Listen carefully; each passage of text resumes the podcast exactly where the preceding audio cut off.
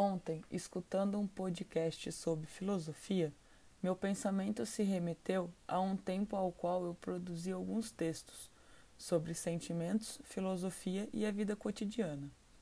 Este é o motivo de estarmos aqui hoje, um veículo para a expressão de sentimentos e palavras que talvez poderiam facilmente serem ditas em uma sessão de psicoterapia qualquer. Mas o fato principal de hoje é a relação entre o amor e a liberdade. O quão livres somos quando amamos? E o quanto amamos é reflexo do quanto somos livres? Para muitos, a expressão do amor é o completo doar-se ao outro, se fundindo em um só ser. Para mim, este conceito me parece um tanto quanto utópico, pois temos duas pessoas singulares e individuais quanto a sentimentos, desejos e prazeres.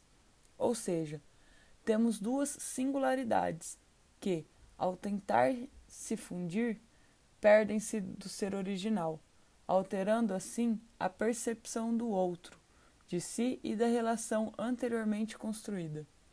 Acredito que o amor, em sua melhor expressão, seria a possibilidade da liberdade, do saber que o outro voltará não apenas porque eu me encaixo nos desejos e padrões buscados, mas pelas minhas singularidades e individualidades, demonstrando assim que, mesmo com toda liberdade, o outro ainda me ama e escolhe todos os dias pelo que eu sou.